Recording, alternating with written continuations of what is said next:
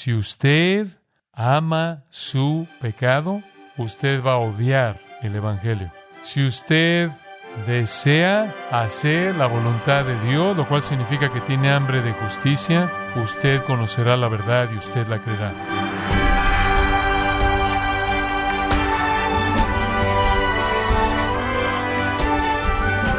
Estamos muy agradecidos por su tiempo y sintonía en gracia a vosotros con el pastor John MacArthur.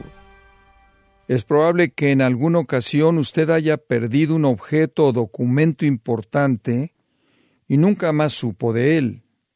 De esa misma manera, algunas personas consideran que el creyente puede perder su salvación. Pero, ¿es acaso posible que alguien que ha nacido de nuevo pueda regresar a su pecado y perder su salvación? De ninguna manera, estimado oyente, por eso el día de hoy el pastor John MacArthur en la voz del pastor Luis Contreras nos muestra la fidelidad y cuidado que tiene Jesús con cada uno de sus ovejas. En la serie, Redescubriendo al Cristo de la Escritura, aquí en gracia a vosotros. En Juan capítulo 1 versículo 49, Nataniel dice, Rabí, tú eres el Hijo de Dios. Así de claro había declarado Jesús quién era Él. Era absolutamente inequívoco. Entonces, cuando llegamos al capítulo 10, no nos sorprende en absoluto que esto se ha vuelto algo muy serio. Versículo 31. Jesús hace la declaración más clara, precisa, yo y el Padre uno somos. Versículo 31. Los judíos recogieron piedras de nuevo para apedrearlo. Jesús los detiene. Él respondió y dijo, Os he mostrado muchas obras buenas del Padre. ¿Por cuál de ellas me están apedreando? Los judíos le respondieron, Por buena obra no te apedreamos, sino por blasfemia, y porque tú, siendo un hombre, te haces Dios. Ellos no tenían duda de lo que él estaba afirmando. No tenían duda en absoluto. Fue por blasfemia, realmente, al final, que estos líderes de Israel habían seguido sus pasos y eventualmente lo llevaron a una cruz romana. Fue blasfemia. El rechazo constante de los líderes y el pueblo ha sido relatado en todo capítulo de Juan. En el capítulo 1, a los suyos vino y los suyos no lo recibieron. En el capítulo 2 hay un conflicto enorme entre él y los líderes de Israel cuando él entra y ataca la corrupción del templo. Vemos la misma hostilidad en el capítulo 3. La volvemos a ver en el 4, la vemos en el 5, la vemos en el 6, 7, 8, 9, 10, 11, 12. Y el 12 es el último capítulo antes del discurso del aposento alto. Entonces, al final mismo de los encuentros públicos, durante la semana de la pasión, la misma hostilidad llena de odio existe. Culmina aquí, en el capítulo 10. De tal manera que en los versículos 22 al 42, esta sección final,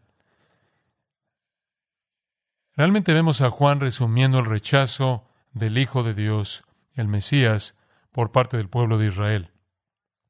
Hay cinco escenas aquí y no quiero apresurarme en cubrirlas. Hay tanta verdad teológica profunda aquí. La primera escena es confrontación, simplemente la voy a llamar, le voy a dar algunas palabras conforme avanzamos, confrontación, y la confrontación sucedió todo el tiempo, todo el tiempo. Los líderes de Israel confrontaron a Jesús frecuentemente. Usted ve eso en Mateo, Marcos y Lucas, como también Juan. Y a ellos les gusta confrontarlo con una pregunta. Entonces diremos, esta es confrontación mediante una pregunta. Vienen y hacen una pregunta. Ahora usted podrá decir, bueno, eso es algo bueno, excepto por el hecho de que tenían motivos tan corruptos. No tenían deseo de información, no tenían deseo de que se les aclarara algo, solo querían colocarlo en una situación pública en donde él diría algo que fuera tan blasfemo que justificarían quitarle su vida. El patrón entonces es conocido, lo confrontan, presentan una pregunta, él responde a la pregunta, reitera su afirmación de ser el Hijo de Dios, de ser el Mesías. Ellos reaccionan con incredulidad, furia, enojo, buscan atraparlo, matarlo ahí en el mismo lugar y él escapa. En el capítulo 10, por cuarta vez. Y sucedió en estas fiestas. Y la razón por la que hicieron esto grande en estas fiestas y Juan presenta esto de manera grande es porque ese sería un lugar en el que podrían echar a andar algún tipo de clamor público, podían manipular a la multitud. Entonces veamos el contexto. Versículo 22. Celebrabas en Jerusalén la fiesta de la dedicación. Todas las grandes fiestas se llevaban a cabo ahí. Esta es la última fiesta anual de cada año, si usted sigue nuestro calendario, que los judíos celebraban. Tiene otro nombre. Es también llamada la fiesta de las luces y la palabra judía contemporánea para eso es Hanukkah. Todos sabemos de Hanukkah. ¿Por qué la llamaban la fiesta de las luces? Porque la manera en la que la celebraban era prendiendo velas y lámparas en todas sus casas como un símbolo de su celebración. Siempre sucede en el calendario judío el día 25 de Kislev, el cual es por el tiempo de nuestro calendario, noviembre-diciembre, el día 25 de Kislev. Mientras que no es una fiesta del Antiguo Testamento, tiene una tradición muy interesante que viene antes del Nuevo Testamento. Usted recuerda que entre el Antiguo y el Nuevo Testamento hay un periodo de 400 años. Esos fueron 400 años muy, muy difíciles para los judíos, muy difíciles. Fueron apóstatas, rechazaron a Dios, pasaron por muchos juicios, mucho sufrimiento pero en cierta manera alcanzó un nivel épico alrededor de 170 años antes de Cristo. Entonces, 160 al 170 antes de Cristo. Un hombre vino, un monarca sirio, un monarca sirio muy poderoso. Siria no es un enemigo nuevo de Israel.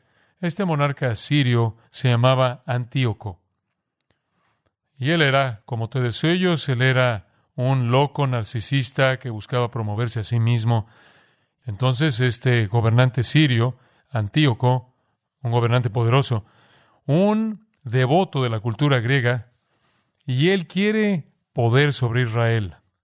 Él quiere lo que los sirios modernos quieren, lo que el mundo árabe moderno del Medio Oriente quiere. Él quiere Israel.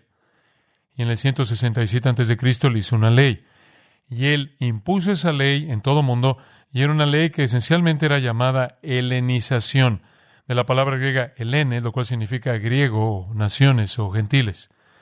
Él quería helenizar a todo el mundo, él quería estandarizar a todo el mundo. Y los judíos no aceptaban la religión pagana. Entonces él entró a Jerusalén con una fuerza grande en el 170 antes de Cristo y él conquistó el templo y él inmediatamente entró al templo, al lugar santísimo, y mató un cerdo en el lugar santísimo. Después, él levantó una estatua de Zeus ahí. Ese fue el comienzo de un esfuerzo sistemático por acabar con el judaísmo. Él fue brutal en su opresión de los judíos y, por cierto, como siempre lo hacen, se aferraron de manera tenaz a su religión. Bajo su dirección, fueron matados. Se les demandó que hicieran sacrificios a dioses paganos o murieran.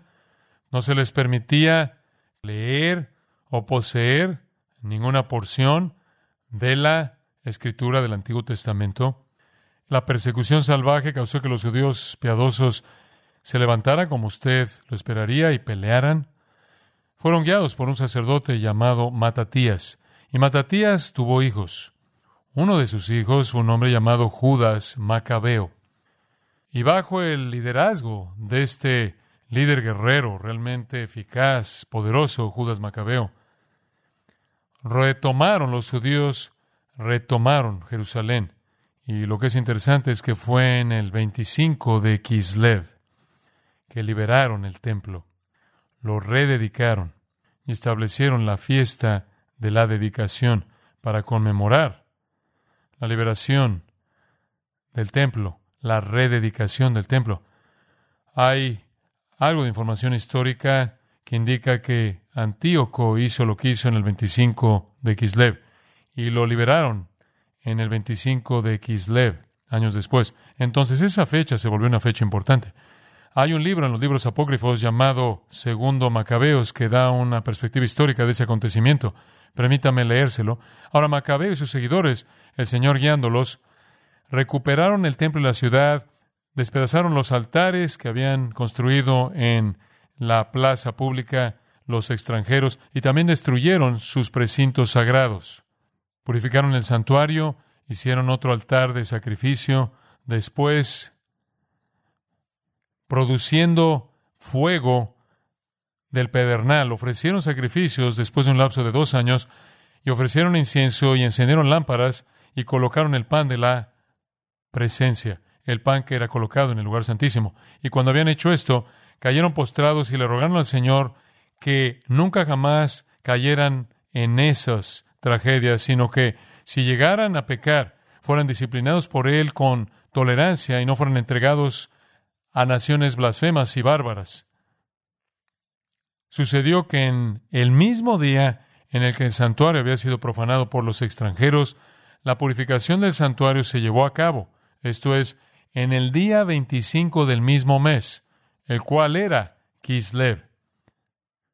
Y lo celebraron durante ocho días con regocijo, a manera de la fiesta de los tabernáculos, recordando cómo no mucho tiempo antes, durante la fiesta de los tabernáculos, habían estado viajando en las montañas y cuevas como animales salvajes, por lo tanto, llevando varas de planta entrelazadas y ramas hermosas, y también ramas de palmeras frondosas, ofrecieron himnos de gratitud a aquel que les había dado éxito al purificar su propio lugar santo decretaron por ordenanza pública y votaron que toda la nación de judíos observaran estos días cada año.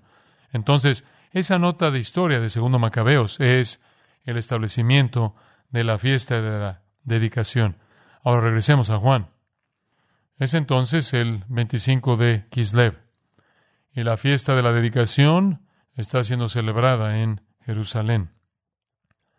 Conmemorando esta gran liberación, la fiesta de las luces, Hanukkah, Después el versículo 22 dice esto, era invierno.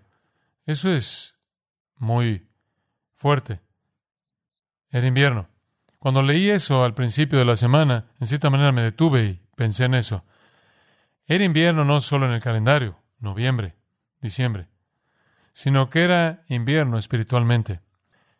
El Hijo de Justicia, que se había levantado con curación en sus rayos, había corrido su órbita y se había desvanecido de regreso en la oscuridad. Era invierno en el calendario y era invierno en los corazones de los judíos.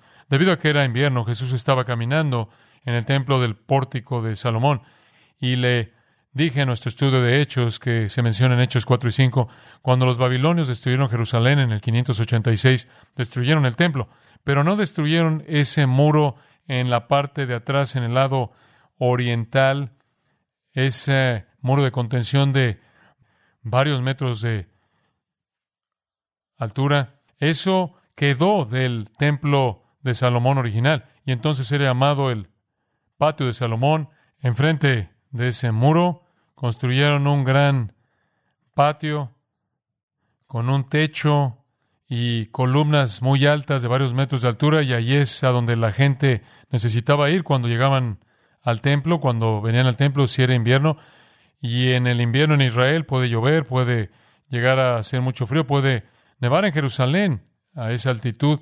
El invierno se vuelve una pequeña especie de metáfora de la realidad espiritual. Entonces Jesús está caminando en esa parte del templo que era lo único que quedaba del templo de Salomón masivo, glorioso. Este es su aparición pública final. El resto va a ser privado. El versículo 40 dice, después de esto, Él se fue. Se fue. Y se fue durante tres meses.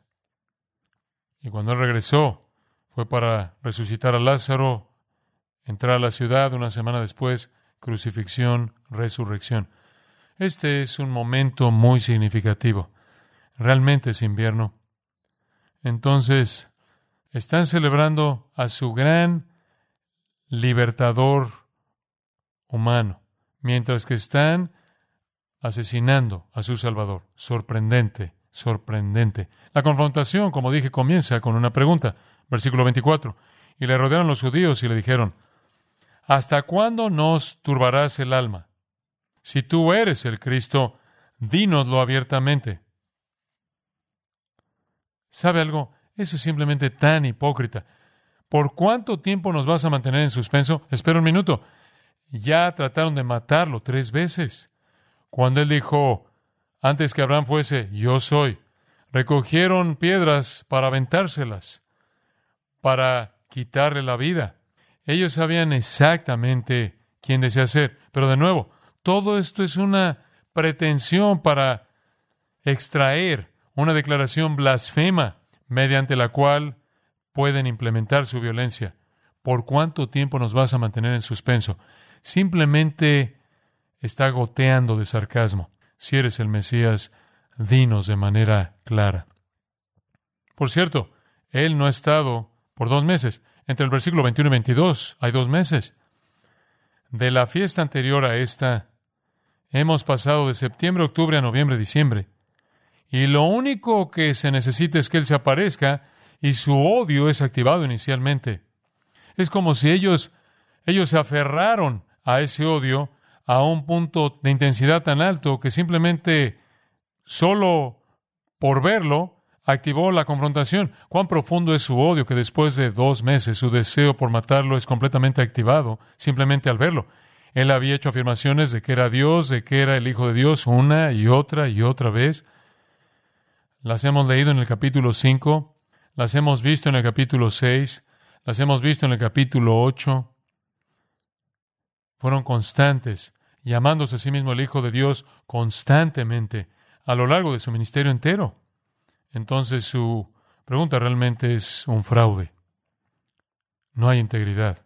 Entonces, la primera escena aquí es la confrontación y esa confrontación es marcada por una pregunta. La segunda escena entonces viene en el versículo 25 y en adelante. Es la declaración. Ese es el patrón. Tienen una pregunta, él hace una afirmación. La afirmación es deidad. La afirmación es deidad. Pero antes de que él haga esa afirmación de manera explícita en el versículo 30, simplemente, wow, se nos acabó el tiempo, pero está bien, veamos el versículo 25. Jesús le respondió, os lo he dicho y no creéis. Ese es el problema. No creen. Les dije, no creen. Y no solo les dije, sino que las obras que yo hago en nombre de mi Padre, ellas dan testimonio de mí. Pero vosotros no creéis. Deténgase en ese punto, en el versículo 26. Os lo he dicho, os lo he dicho. Y no creéis. Las obras que yo hago en nombre de mi Padre, ellas dan testimonio de mí, pero vosotros no creéis. Este es el punto. No creen. ¿Por qué? Dice usted, bueno, todo es evidencia. Todos esos milagros, Nicodemo, usted sabe, ninguno puede hacer lo que tú haces a menos de que Dios esté con él. Tú eres un maestro enviado de Dios. ¿Por qué no creen? Regresemos a Juan 3. Vamos a cerrar en este principio. Juan 3, 16. Porque de tal manera amó Dios al mundo que ha dado su Hijo unigénito para que todo aquel que en él cree no se pierda, mas tenga vida eterna. Muy bien. Creen. Esa es la razón por la que Juan escribió este Evangelio, para que creáis que Jesús es el Cristo, el Hijo de Dios, y para que creyendo tengáis vida eterna en su nombre. Muy bien. Entonces, si crees, tienes vida eterna. Versículo 17, porque no envió Dios a su Hijo al mundo para condenar al mundo, sino para que el mundo sea salvo por él. El que en él cree no es condenado, pero el que no cree ya ha sido condenado, porque no ha creído en el nombre del unigénito Hijo de Dios. Es claro quién es Él, es claro quién afirmó ser, Él es Dios en carne humana, Él tiene la misma naturaleza que Dios, cree eso. Pero esta es la condenación, que la luz vino al mundo y los hombres amaron más las tinieblas que la luz porque sus obras eran malas, porque todo aquel que hace lo malo aborrece la luz y no viene a la luz para que sus obras no sean reprendidas. ¿Por qué no cree la gente? no es porque no hay evidencia, es porque odian la luz, porque la luz exhibe su pecado. ¿Por qué la gente está enojada con los cristianos? ¿Por qué la gente persigue a los cristianos? Por la misma razón por la que persiguieron a Jesús. Jesús dice esto, el mundo me aborrece porque doy testimonio de él, de que sus obras son malas. Juan 7:7. Esa es una afirmación definitiva. ¿Quiere saber usted por qué el mundo es hostil hacia nosotros? Porque nosotros testificamos que las obras del mundo son malas. No quieren oír eso. Los adúlteros no quieren oír eso. Los homosexuales no quieren oír eso. Los mentirosos, los ladrones no quieren oír eso. La gente corrupta no quieren oír eso. ¿Por qué? Porque aman las tinieblas. Sus obras son malas. Aman su pecado. Es el amor por el pecado lo que produce la incredulidad. Y usted puede descargar la evidencia, pero a menos de que el corazón sea convertido para que aborrezca el pecado, no va a haber fe alguna. Estas personas judías, como toda persona, aman el pecado. Por otro lado, Jesús dijo esto en Juan 7:17. Si alguno quiere hacer la voluntad de Dios, él sabrá de la enseñanza si es de Dios o si hablo de mí mismo. ¿Qué hace la diferencia? Si usted ama su pecado, usted va a odiar el Evangelio. Si usted desea hacer la voluntad de Dios, lo cual significa que tiene hambre de justicia, usted conocerá la verdad y usted la creerá. Escuche, usted puede hablar de apologética todo lo que quiera, usted puede hablar de la defensa de la fe todo lo que quiera, es cuestión de pecado. La evidencia está ahí, la evidencia es clara, la vida de Cristo de manera manifiesta declaró que Él es Dios en carne humana, no hay otra explicación. Los hombres aman el pecado y odian la justicia y odian a cualquier persona que testifica acerca de su pecado. ¿Por qué en nuestra cultura, en nuestra sociedad, la gente está tan enojada contra el cristianismo? porque testificamos que sus obras son malas. No tenemos alternativa. Y hasta que ellos acepten ese testimonio, no van a correr a los brazos de Dios. Usted no cree. Usted me odia porque le digo lo que tiene que oír, lo que debe oír, pero lo que usted odia oír. Lo que el cristianismo no puede hacer es cambiar su mensaje, dejar de ser ofensivo. Somos la gente más ofensiva sobre el planeta, con el mensaje que de manera más abierta ofende que jamás ha sido dado por alguien. Testificamos a la gente que sus obras son malas, que ellos aman su pecado y sus tinieblas, y que ese juicio los va a llevar al infierno. Ese es nuestro mensaje. Es el amor por el pecado y el odio hacia la justicia que produce incredulidad, aun cuando toda la evidencia está ahí. Oremos. Nuestros corazones ciertamente están conmovidos por la verdad. Viene con tal claridad y tal poder, tal urgencia. No es posible realmente pensar en estas cosas sin reverencia sin un sentido de temor santo, la seriedad de asuntos que se relacionan al alma. Solo puedo orar, Señor, porque este mensaje, esta verdad, oída hoy o en cualquier otro momento en el futuro, sea útil al Espíritu de Dios para alarmar a pecadores, alarmar a los no convertidos, aterrar a aquellos que están en las tinieblas, llaman las tinieblas, la luz ha venido. El Hijo de Justicia se levantó con curación en sus rayos. El Hijo de Justicia corrió por una órbita magnífica, refulgente, brillante de vida en torno a Israel. Y los hombres escogieron las tinieblas y después fue invierno. Y la luz era Dios. Incluso Jesús mismo dijo que la luz se apagaría. Señor, vemos al mundo que nos rodea y te agradecemos porque tu gracia todavía es extendida a pecadores. Así ha sido con nosotros. Pedimos porque la luz brille de nuevo de manera fuerte en nuestro mundo, para que la gente de la luz sea fiel al mensaje difícil, como también al mensaje compasivo de gracia que viene detrás de él. Pedimos que tú seas glorificado al abrir los corazones de pecadores, despedazando las tinieblas, trayendo la luz adentro. Que la luz del Evangelio glorioso de Jesucristo brille en los corazones de muchos, disipando la oscuridad del amor por el pecado y reemplazándolos por el amor de la justicia con perdón y vida eterna. Padre, te agradecemos por levantarnos, por elevarnos por encima de lo mundano. Bendice toda vida aquí y toda alma. Y cumple tu voluntad mediante cada uno para alabanza de tu gloria. Oramos en el nombre de Cristo. Amén.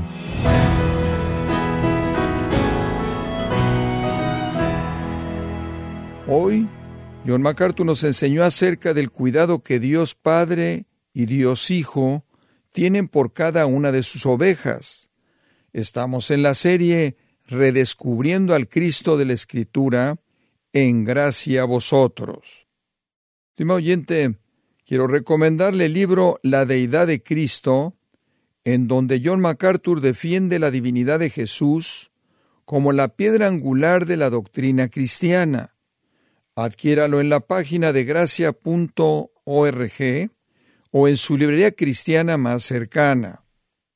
Recordándole también que puede descargar todos los sermones de esta serie redescubriendo al Cristo de la Escritura, así como todos aquellos que he escuchado en días, semanas o meses anteriores, animándole a leer artículos relevantes en nuestra sección de blogs, ambos en gracia.org.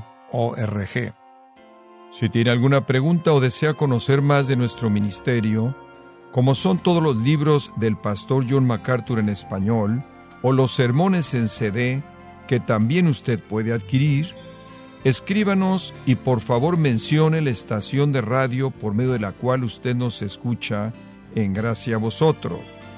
Es importante conocer no solo el país y ciudad de donde usted nos escucha, sino también la radio.